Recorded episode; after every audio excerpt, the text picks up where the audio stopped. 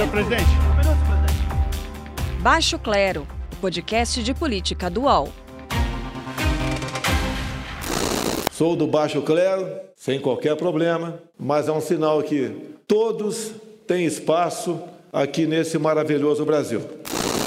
Primeiro foi um dossiê com nomes de policiais e professores rotulados de antifascistas. Agora uma lista de jornalistas considerados favoráveis, isentos barra informativos ou detratores. Esta segunda chega quase a arrancar riso né, pelo conteúdo que de tão ingênuo chega a despertar desconfiança. O que, que o modus operandi, ou esse modus operandi específico, de listar críticos e deixar que os nomes sejam divulgados, diz sobre o atual governo? Ainda nesse episódio do podcast de política do UOL, o ex-juiz que virou ex-ministro e agora se torna sócio-diretor de uma consultoria que representa empresas já condenadas por ele.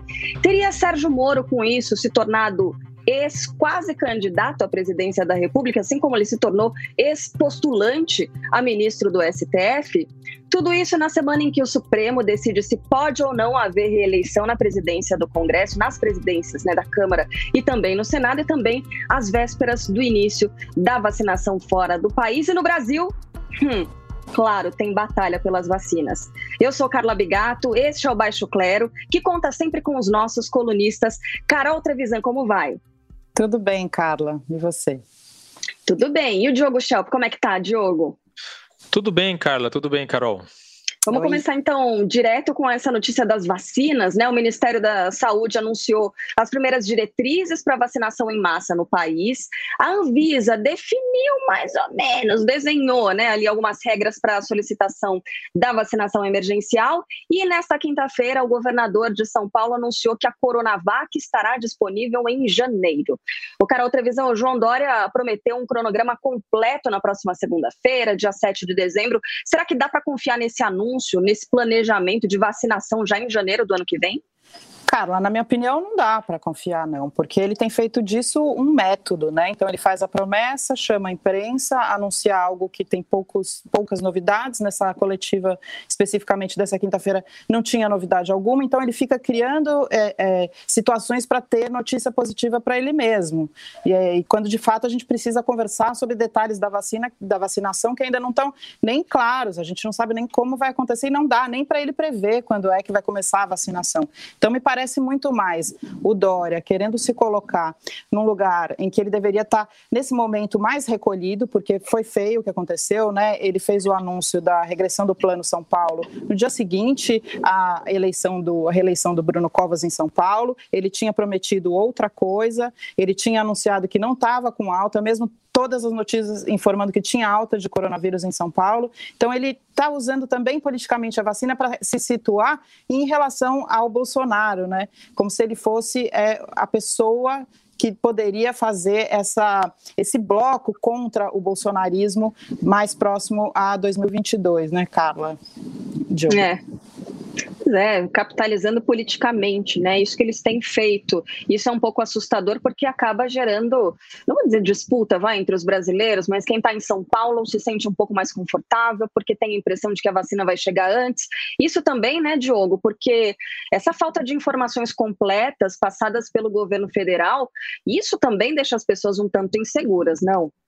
É, exatamente. Na verdade, não tem, não tem muitas explicações. Por exemplo, tem a questão sobre se vai ser permitido ou não a vacinação na rede privada, paralelamente, né? Talvez para as pessoas que não estarão nos grupos prioritários, ou mesmo para as pessoas que estão nos grupos prioritários e como maneira de desafogar é, a, a, vacinação na rede pública. E também a questão sobre qual vacina que vai ser usada, né? Tem toda uma discussão aí é, o Pazuello falou de três opções, não deixou claro qual delas seria. É, março ah, parece realmente distante. O, o, Dória fez uma crítica em relação a isso, apesar da crítica ser é, de fato plausível. Talvez ela não devesse sair da boca do Dória, né? Porque o Dória já se, se tornou especialista em pegar frases ou declarações do governo ou do Bolsonaro e dizer o contrário ou usar aquilo para espezinhar o governo, né? Lembrando que na questão sobre se a vacina devia ser obrigatória ou não, o Bolsonaro falou um absurdo ali a respeito disso, não, não porque de fato se deva defender que as pessoas sejam arrancadas de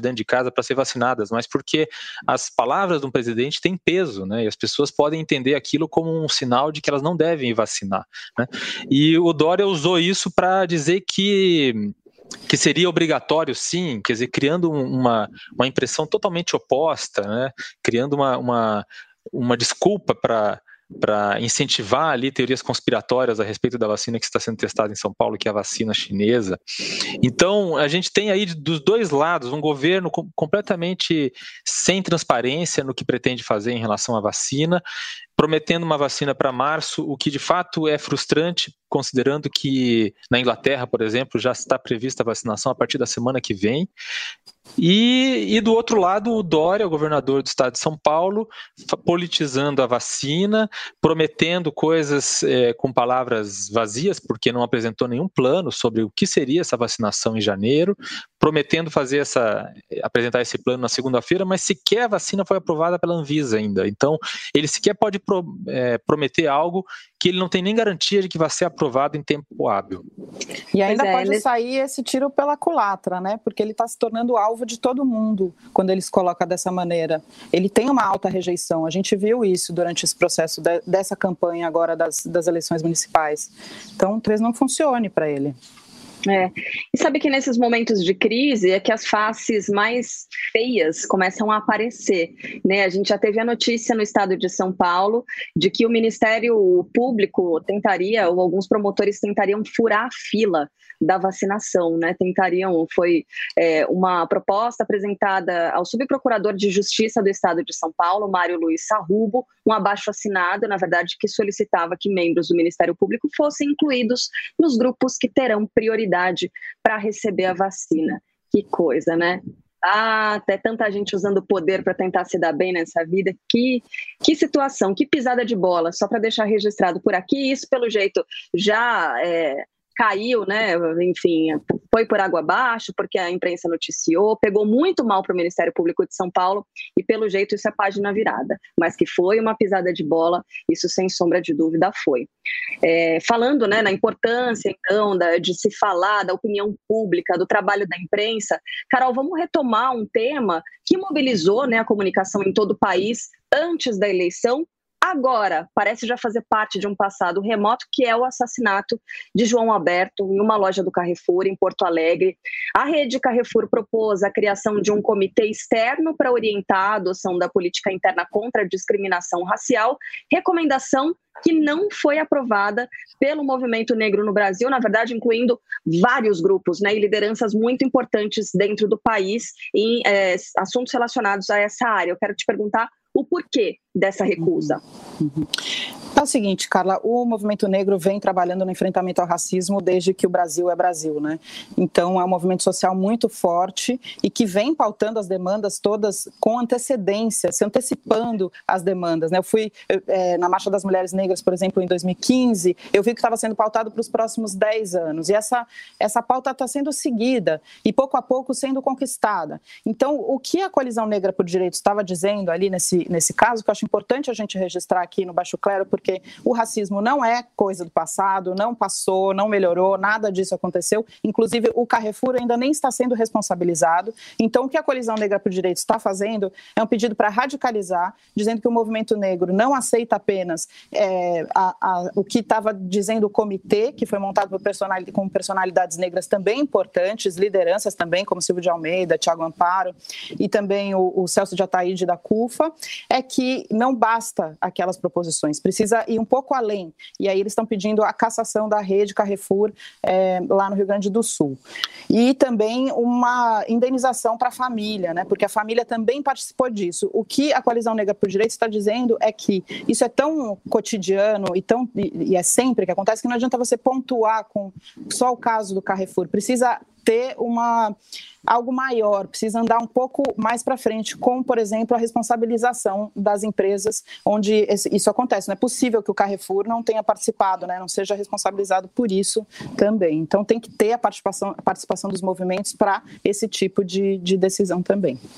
Bom, é se por um lado a gente tem é, isso, né? A Carol falando uma radicalização, mas é uma luta intensiva pelos direitos, né? Pela igualdade de direitos. E aí, na última semana, a gente teve o mais novo ministro do Supremo Tribunal Federal, ministro Cássio, que pede para ser chamado de Nunes Marques, defendendo em julgamento que a injúria racial é, não seja equiparada a racismo e que por isso, por se tratar de um crime mais brando, vamos colocar assim, poderia, na visão dele, prescrever. Quer dizer, pode haver um limite de prazo para que, que as punições sejam aplicadas em caso de condenação.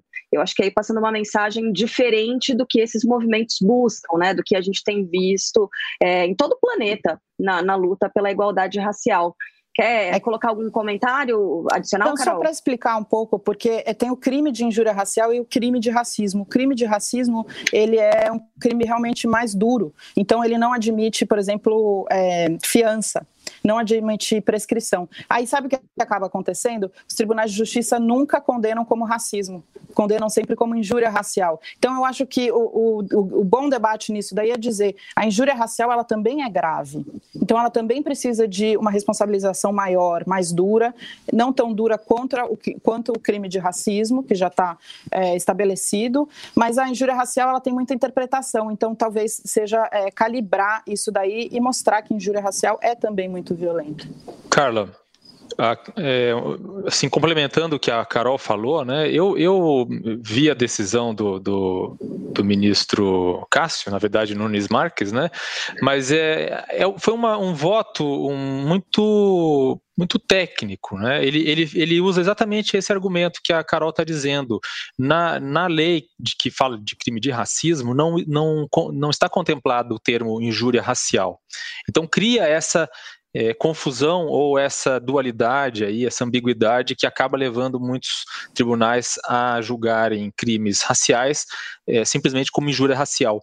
O, o, próprio Nunes Marques ele diz na, na, no voto dele que ele não considera que ele considera a injúria racial um crime, gra, é, um crime grave. Ele considera algo grave, mas ele diz exatamente isso. A lei não fala em injúria racial, né? Então o que, que ele diz? Ele fala isso é uma coisa que o Congresso tem que decidir. Ou seja, se a lei não está sendo, não está contemplando é, os crimes da maneira como deveria, da maneira como a sociedade espera que seja, é, então o Congresso tem que esclarecer, tem que corrigir a lei ou incluir a injúria racial como um crime que, que não prescreve e assim por diante. Essa decisão do, do Nunes Marques, esse voto do Nunes Marques, está bem de acordo com a característica que ele falou que ia ter como ministro do STF. Ele disse: Eu não vou legislar, eu, como ministro do STF, não vou legislar. Né? Na interpretação da lei, quando estiver, é, quando houver lacuna, eu vou deixar claro que é papel do Congresso, dos legisladores, tomarem uma decisão e decidirem o que deve ser feito. Só para complementar mais uma coisinha, é, se alguém tiver curiosidade de ouvir esse julgamento, queria recomendar a fala do ministro Faquim, porque ele fez uma explicação sobre o racismo estrutural e a necessidade de políticas de cotas. E é muito interessante. Então, quem quiser se aprofundar sobre isso, porque assim, o racismo não, nem, nem diminuiu nada. Assim, a gente só está pontuando e reconhecendo a existência dele cada vez mais, né? E por isso tem que descobrir políticas públicas de enfrentamento a isso, né? Hoje, por exemplo, quinta-feira, é o primeiro dia de audiência do julgamento da Sari, que é a, a, patroa da Mirtes, que é a mãe do Miguel, aquele menino que é a Sari, abandonou no elevador e por isso caiu é, do nono andar de um prédio em Recife. Então a gente vai ver hoje isso acontecendo. Paraisópolis, faz um ano que teve é, aquela intervenção da polícia de São Paulo, a polícia do Dória, que teve nove pessoas que morreram, a maioria eram meninos negros. Então, quer dizer, nada disso melhorou, mas a gente tem que ter políticas e mais é, atenção para o tema do racismo essas discussões sobre é, injúria racial e racismo, julgamentos, ainda essa questão vai longe porque é, foi interrompido, né? As discussões foram interrompidas no Supremo Tribunal Federal, mas na sexta-feira todos os olhos se voltam né, para a Suprema Corte Brasileira, porque serão é, as discussões iniciadas sobre a constitucionalidade ou não da reeleição nas presidências de Câmara e Senado. Carol Trevisan, são tantos os interesses em jogo, por onde a gente começa, hein? Cara, em primeiro lugar, o que me chama mais atenção é o seguinte: se isso for aprovado pelo Supremo Tribunal Federal, é, a gente vai ter na prática aqui no, no Brasil o parlamentarismo, né? Porque vai ser muita, muito poder concentrado na mão de uma pessoa só. E, por exemplo, o Rodrigo Maia, se se reelege, agora ele vai estar mais de sete anos como presidente da Câmara, né? Desde que o Cunha saiu. Então, é, pode ser muito difícil difícil depois tirar essa pessoa, porque ela mesma vai ali de legislação em legislação, podendo é, é, reorganizar a Câmara pra, a favor de si mesma. Então, é bastante perigoso. Tanto é que o centro, o centro, os partidos de centro, junto com partidos da esquerda, pediram que o Supremo não aprove a reeleição. Né? Aí foi a única vez que se juntou a esquerda com o centro né, até agora. Diogo, a Constituição será que já não é clara o bastante proibindo essa reeleição? Esse tema precisava mesmo passar pelo Supremo? É, o, a, a, Constituição, no artigo 57, parágrafo 4, quarto, diz exatamente o seguinte: cada uma das casas reunir-se-á reunir Ó, tô parecendo o Temer falando, mas é a Constituição, tá? Reunir-se-á em sessões preparatórias a partir de 1 de fevereiro, no primeiro ano da legislatura, para a posse de seus membros e eleição das respectivas mesas, para mandato de dois anos, vedada a recondução para o mesmo cargo na eleição imediatamente subsequente. O texto é bastante claro ao vedar a reeleição. Né? O argumento que se usa é que a emenda constitucional de 97, que instituiu a reeleição para presidente, da República, governador e prefeito, também deve se estender às mesas diretivas da Câmara e do Senado. Só que isso é um disparate, porque esses cargos não são mencionados na emenda, os cargos de presidente da Câmara e do Senado. O que vale, então, é o que está na Constituição. Vai ser um escândalo se o STF interpretar a reeleição de Maio ou de Alcolumbre como, como constitucionais. O Supremo pode também decidir não decidir. E aí está decidindo, não é, Carol? Parece uma loucura isso, mas no fim das contas é passando a responsabilidade para o próprio Congresso e aí deixando que o Congresso se resolva. Também é uma é. decisão. E aí vai ter uma disputa muito forte, Carla, que é o, o, o Bolsonaro ele está enfraquecido, mas ele pode usar o Congresso para se fortalecer, né, com algumas trocas ali de favores e cargos. E aí ele vai para cima com tudo. E o candidato dele é o Arthur Lira. Mas aí surgiu uma denúncia de que o Arthur Lira teria feito participado de rachadinhas em Alagoas. Essa denúncia foi feita pelo Estadão é, nesta, nesta quinta-feira. Então tem aí vai ter, acho que pode ser um reflexo até dessa disputa mais acirrada. Sabe que conversando com outros colegas também, analistas de política, sempre fica aquela pergunta, né? Esse é um tema que ele é muito importante, mas normalmente é muito comentado entre os jornalistas. Para a pessoa que está, enfim, ouvindo esse podcast agora enquanto lava louça, porque eu adoro fazer isso, né? Ouvir podcast lavando louça. Por que, que é importante para ela saber disso? Uma pessoa que não tenha, é, de repente, alguma ligação mais direta com a política ou mesmo com o jornalismo porque são os representantes eleitos pela gente, né, que estão lá. Então, eles, é, esses os nossos interesses são representados por eles dentro do Congresso Nacional. Então, quem fica com mais força, quem fica com menos, agora saber que o presidente da Câmara tem um monte de pedido de é, abertura de processo de impeachment contra o presidente da República na gavetinha ali guardadinho, né? E cabe a ele ou não? Será que ele vai ter poder para voltar para a cadeira e se reeleger? Então é isso. Tem ligação direta com a nossa vida, sim, muito embora não pareça, e muito embora eles tentem sempre deixar isso o mais distante possível, né? Como se fosse só do interesse deles. Carla. E, é... e o presidente da, da Câmara tem o poder, então, de, de engavetar e desengavetar pautas, né? Para serem votadas, né? Ele que, que fala a agenda. Então, por isso é super importante. Ele, por exemplo, que também define a abertura não de processo de impeachment junto com né, a votação do Congresso. Então, é muito poder mesmo, por isso é importante. Uhum. É, eu ia dizer exatamente, eu ia dizer exatamente o que a, o que a Carol falou, porque a, o poder que o presidente da Câmara, por exemplo, tem de, de, definir o que vai ser votado, o que, o que ele vai colocar em votação ou não, é enorme. Né? Tanto que é, e isso é fundamental, obviamente, para todos os cidadãos brasileiros. Tanto que agora, nesse exato momento, a esquerda, os deputados da, das, das, bancadas dos partidos de esquerda já estão negociando porque eles não têm peso suficiente para eleger o próprio é, presidente, o próprio candidato à presidência da Câmara dos Deputados, mas eles têm peso na votação. Já que existem vários candidatos possíveis. Então, uma das coisas que eles já estão negociando com os possíveis candidatos, que são, na maioria de partidos do Centrão, é, já estão negociando para pelo menos conseguir, por exemplo, uma garantia de que determinados temas que são importantes para a esquerda não sejam colocados em pauta. Então, uhum. temas, temas relacionados, por exemplo, à pauta do, de costumes, a esquerda pode ter ali algum peso para, na hora de, de eleger o presidente da Câmara, conseguir ó, garantir o apoio para algum, algum desses candidatos que não vai ou que se compromete a não colocar determinadas pautas em votação. Então, realmente, aí começa um jogo muito importante e é um momento em que a oposição também tem a chance de colocar ali o seu voto e, e, garantir alguma algum, algum, algum cenário ali do que eles pretendem nos próximos anos, né, para que a pauta não seja só dominada pelo governo, pelos partidos que apoiam o governo. E tem uma outra coisa. Que... Diga, Carol. O, o, pleito municipal ele, ele é um preditor também do que pode ser é, depois a Câmara e o Congresso de maneira geral, é, a configuração, né? Quem está forte, quem são os partidos que estão mais fortes para a próxima eleição. E aí o que a gente está vendo é que vai predominar é, o centro e a direita, né? É isso que os analistas estão falando. Então vai ser esse o Congresso que vai ser que a gente vai ter daqui para frente. Lembrando que a gente está gravando esse podcast na tarde de quinta-feira, então na sexta-feira, aquela sessão longa do Supremo Tribunal Federal, todo mundo preparando pipoca para acompanhar né, os primeiros votos. Vamos fazer um bolão aqui rápido. Vocês acreditam nessa definição já na sexta-feira ou não? Isso vai se estender para outra semana também? O que, que, você acha, Diogo? Eu apostaria numa extensão. Uhum. Eu e aí, também, Carol? Carla, também acho. Ah, é, também, é muito polêmico. Também tô achando.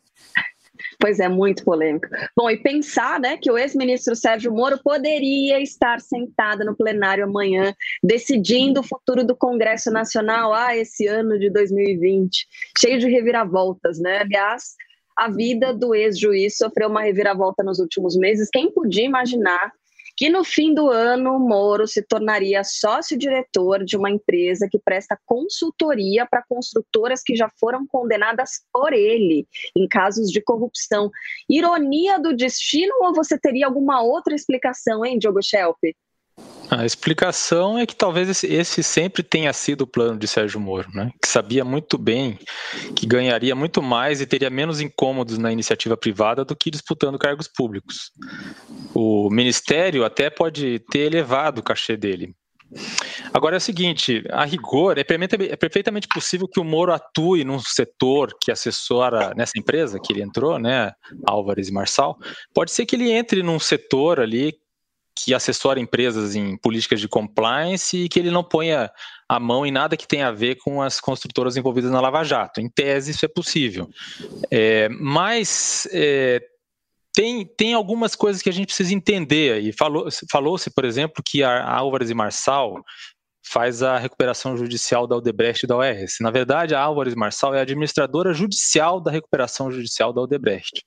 O que significa que ela tem um papel neutro no caso da Odebrecht e da OAS, que é um papel de administradora judicial, que fica sob a supervisão do juiz da recuperação e faz um papel burocrático, faz a inter, interface entre a empresa e credores. Eu já fui credor trabalhista de uma recuperação, uma recuperação judicial e acompanhei isso bem.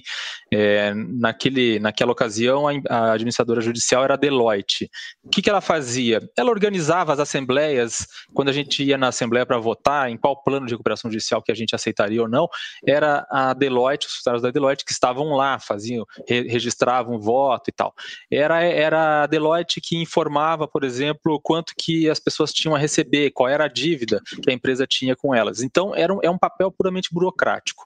Não é o caso da atuação que a Álvares e Marçal tem com a Queiroz Galvão, que é outra empreiteira da Lava Jato, e que, e que contratou a consultoria para fazer uma reestruturação financeira. Aí sim é uma atuação mais direta, é, dentro da empresa, assessorando, aconselhando, definindo estratégias, as metas financeiras a cumprir.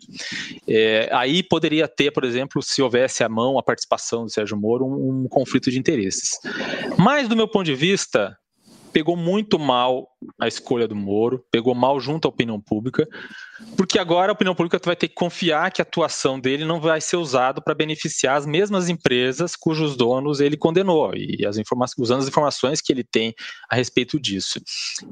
E a escolha, na minha opinião, também foi ruim por outros motivos. Né? Como eu escrevi na minha coluna essa semana, a Álvares Marçal é conhecida no mercado pela agressividade com que encontra brechas na lei para, por exemplo, não ter de pagar dívidas trabalhistas em uma recuperação judicial. Tem gente que acha isso normal, eu acho imoral. Por fim, a questão política. A verdade é que o Moro nunca disse que ia disputar a eleição presidencial, mas ele deixou essa hipótese correr solta. Na minha opinião, se Moro tinha algum plano político, parece enterrado, e eu acho que tem muita gente por aí que tem planos para 2022 que suspirou aliviada. Queremos nomes, Diogo Schelp. Ora, os Não? nomes dos candidatos que os candidatos, as pessoas que têm se colocado como candidatos, possivelmente o João Dória, possivelmente Luciano Huck, não sei, ele não anunciou ainda que é candidato, mas é uma, uma possibilidade. Mesmo os candidatos que estão mais à esquerda, Ciro Gomes e assim por diante, por que não? Né? Todos eles uhum. têm ali o um interesse em que um nome forte como que era forte, né? já foi mais forte, agora é menos forte, como o Sérgio Moro. O próprio presidente Bolsonaro, que, vai, que tem a chance de de fato, novamente polarizar a eleição presidencial entre o grupo dele, ele próprio, e a esquerda. Hum. Posso juntar mais umas coisinhas nesse candidato? Sem sombra de dúvida talvez candidato, né? Eu acho que ele seria também um péssimo candidato, não só porque ele não tem partido, né? Vamos lembrar, ele não tem partido, Huck não tem partido e Bolsonaro não tem partido. Isso ainda vai ter que ser definido.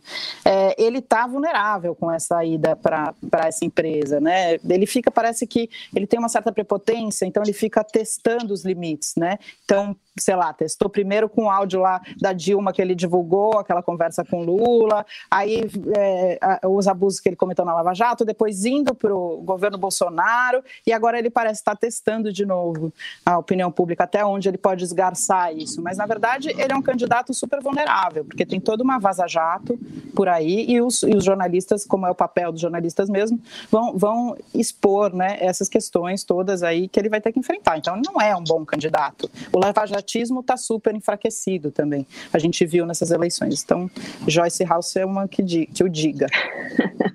Ficou fora de moda, né? So old season. Sabe o que eu queria, na verdade? Só registrar um trechinho aqui da coluna do, do Diogo Schelp no, no portal do UOL nessa semana, que foi genial, que ele diz o seguinte, ó, vou, vou te citar, tá, Diogo? Tem gente com dedo podre para relacionamentos recorrentemente escolhe namorar com pessoas que depois se revelam tóxicas, abusivas ou ciumentas. As coisas acabam sempre mal, com brigas, decepções e ódio eterno. Sérgio Moro, ex-juiz e ex-ministro da Justiça, por sua vez, ao ser anunciado essa semana como sócio-diretor da consultoria Álvares e Marçal, demonstrou ter dedo podre para novos empregos. Que, que, que, abertura de texto, Diogo Shell. Tá de parabéns, eu gostei muito. Mas olha, eu, eu, eu falei ele, que ele tem dedo podre porque é a segunda vez que ele escolhe mal, né? A primeira foi quando ele resolveu participar do governo do Jair Bolsonaro. Que isso, gente, que isso. Olha, deixa eu colocar a carreira assim né, dessa forma para virar ministro da Justiça com essa passagem relâmpago e ó, só para lembrar, né, que ficou explícito o desentendimento do Moro com Jair Bolsonaro depois daquela tentativa do presidente de interferência na Polícia Federal.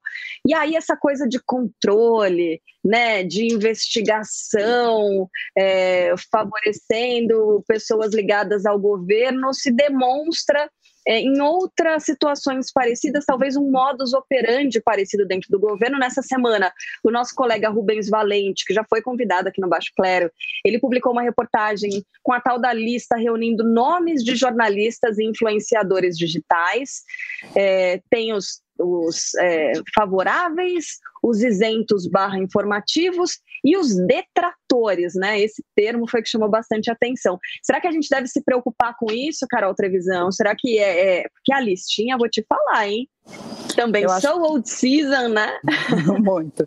Não, e assim, não é. Se fosse uma encomenda assim a sério mesmo, né? Teria sido, acho que outra, outro tipo de abordagem. Assim, se eu pedir para o meu filho de 12 anos fazer a lista, ele também faria essa, né? Mas tem outras complexidades que não foram colocadas. O que me chama atenção é, é o valor.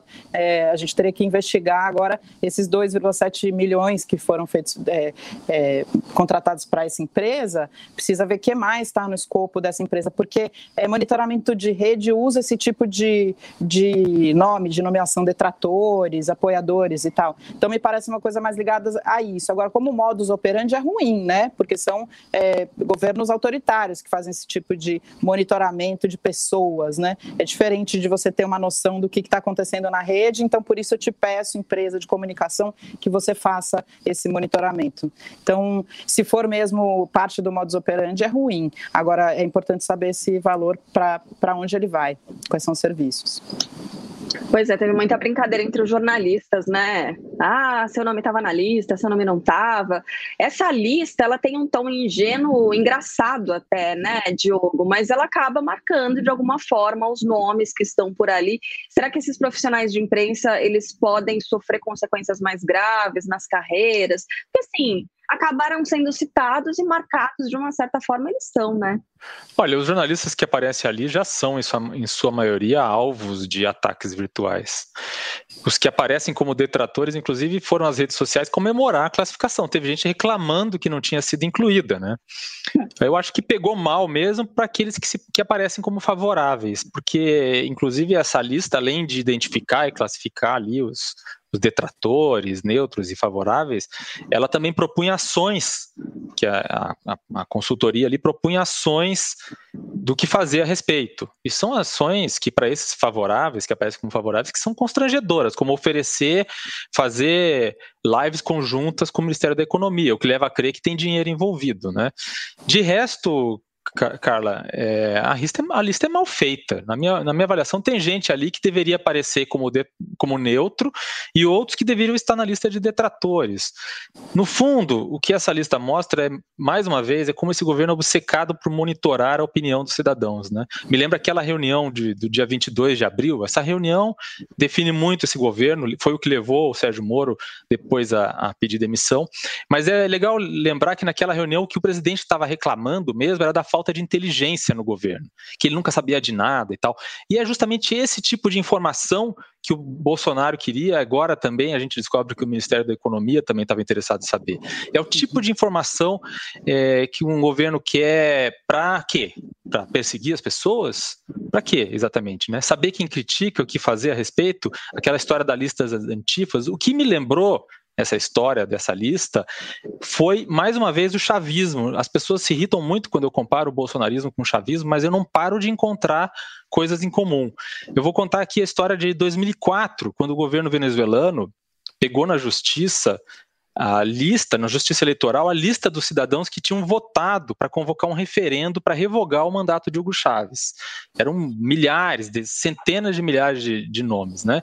Foi feito um, um, software chamado Mais Santa. Eu tenho na minha casa um CD com esse software, é, que permite pesquisar o nome de qualquer cidadão do país. Você coloca lá o nome de qualquer venezuelano e você descobre se ele assinou para convocar o referendo contra o Chávez ou se não assinou.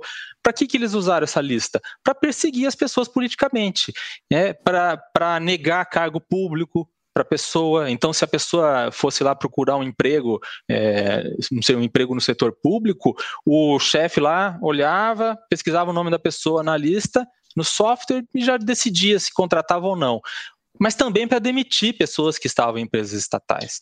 Então, assim, toda perseguição política começa com a identificação das pessoas que são perigosas para um regime. Será que é isso que está acontecendo no nosso país? Muito Bom, grave mesmo, muito grave. Sabe que a, a Carol ela colocou é essa coisa, a imagem do filho de 12 anos fazendo a lista é uma imagem totalmente provável, assim, mas eu coloco uma outra, que é um militar velhinho, velhinho ali, catando uhum. milho, sabe? Digitando, só com os uhum. dedinhos indicadores, essa lista também tem, tem essa cara. A gente vai fazer um breve intervalo aqui no Baixo Clero, podcast de política do UOL. E apesar de tudo isso, ainda tem frigideira, viu? Ainda tem gente para queimar aqui no nosso Baixo Claro, então já já não sai daí. Posse de Bola é o podcast semanal do All Sport sobre futebol. Às segundas e sextas-feiras, eu, Eduardo Tironi, converso com Juca Kifuri, Mauro César Pereira e Arnaldo Ribeiro sobre o que há de mais importante no esporte favorito do país. Você pode ouvir o Posse de Bola e outros programas do UOL em uol.com.br/podcasts, no YouTube e também nas principais plataformas de distribuição de podcasts. Segundo bloco do nosso Baixo Claro podcast de política dual e ele vai puxar a fila da frigideira nessa semana. Diogo Schelp, quem é que você manda para a fritura? Não tem muita surpresa de novo, né? O meu nome é o João Dória, governador de São Paulo. A gente já falou sobre ele aqui no Baixo Clero, nesse episódio. A gente falou sobre a questão da vacina, mas o primeiro motivo é o, o fato de que ele, nessa segunda-feira, anunciou a volta de restrições para aumentar os índices de isolamento social em São Paulo e reduzir o contágio por Covid-19, algo que ele já deveria ter feito antes, porque os números já indicavam, pelo menos duas semanas, até mais, é, antes disso, que poderia haver uma nova onda, poderia estar havendo uma nova onda de contágio por Covid-19 na cidade. É, lembrando que o candidato do, do, PSDB, o Bruno Covas, falou em diversas sabatinas, inclusive em sabatinas da qual eu participei, inclusive respondendo a perguntas minhas, de que não de que não era esse o motivo de que a, o governador tinha decidido marcar para o dia 30 um anúncio ali a respeito so, sobre as fases, é, de fases amarela, fase verde, as fases de, da, da contaminação no estado, que, que não tinha nada a ver com a eleição. Agora fica muito difícil acreditar que ele não deixou para tomar essas medidas só depois do segundo turno, para não prejudicar, só para não prejudicar a eleição de Bruno Covas para a prefeitura de São Paulo. E o segundo motivo é esse que a gente falou também nesse episódio, que é a politização da vacina. Essa coisa de criticar o governo Bolsonaro quando ele devia é, ficar na moita, ter certeza de que ele vai ter essa vacina mesmo para para aplicar na população em janeiro, correndo o risco né, de, de, de, provocar uma reação do governo Bolsonaro, lembrando que o presidente Bolsonaro é um, um presidente muito vaidoso, muito instável, que não gosta de ser contrariado. Essa, essa coisa da, inter, da interferência do presidente na Anvisa ainda não é uma questão totalmente resolvida. Então, o governador João Dória precisa que a Anvisa aprove a vacina que ele está testando no Instituto Butantan. Por que, que ele vai criar problema agora? Por que, que ele vai ficar é, instigando o presidente e o governo federal, dizendo que o governo federal está errando, que é um absurdo, que só em março vai ter vacinação? Quer dizer, tudo isso mostra que o, o, o governador João Dória está politizando a pandemia, né? Politizou no momento em que ele deixou para um dia depois da eleição a decisão sobre os estágios, as fases da, da, do contágio em São Paulo e politiza agora ao questionar o governo federal sobre o seu programa de vacinação. Muito é, boa. Carol Trevisan. É, Carol Trevisan. Quer reforçar aí a frigideira do Diogo ou vamos em um novo nome? Eu vou usar essa oportunidade de colocar uma outra pessoa que fica sempre em segundo lugar na minha frigideira, mas eu acho que chegou o momento dele ir dessa vez, porque é o seguinte, ele boicotou o novembro da consciência negra e agora ele retirou da lista é, 27 nomes de, de personalidades negras da lista da Fundação Palmares. Ele é o presidente da Fundação Palmares, Sérgio Camargo. É, e aí ele já fez toda uma é, desconstrução, dizendo que né, o racismo não existe no Brasil, e a gente está vendo o racismo dentro do pão de, do. Ixi, desculpa, gente, dentro do Carrefour. É, a gente está vendo o racismo acontecendo todos os dias na periferia. A gente está vendo o racismo que acontece dentro da padaria, quando aquele senhor em situação de rua, homem negro, morreu e ficou o corpo lá e as pessoas vivendo naturalmente como se ele fosse uma pessoa invisível, né, como se ele não fosse um ser humano. O racismo trata disso, de desumanizar as pessoas. E o Sérgio Camargo usa, então, o cargo que ele tem para.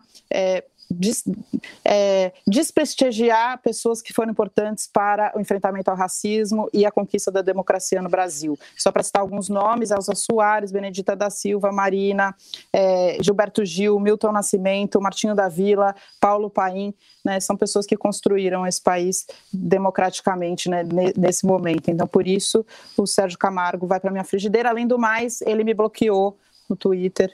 Então, vai mais, mais um motivo. Vocês acreditam, meu? Ai, que coisa!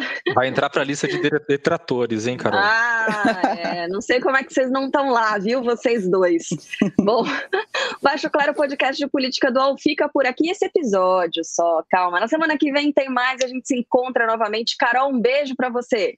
Um beijo, Carlos. Um beijo, Diogo. Tchau, pessoal. Tchau, Diogo. Diogo Até vai mais. descansar na próxima semana? Vou estar de férias semana que vem. Ah, que beleza, Diogo. Bom descanso. Volte Vai, logo, viu? A gente vai sentir sua falta. Obrigado. Beijo, gente. Até mais. Tchau, tchau. Tchau, tchau. Baixo Clero tem a apresentação de Carla Bigato, Maria Carolina Trevisan e Diogo Schelp. Produção: Laura Capanema. Redação: Luana Massuela. Edição de áudio: João Pedro Pinheiro. Coordenação de Juliana Carpanês e Marco Sérgio Silva. Está encerrada a sessão.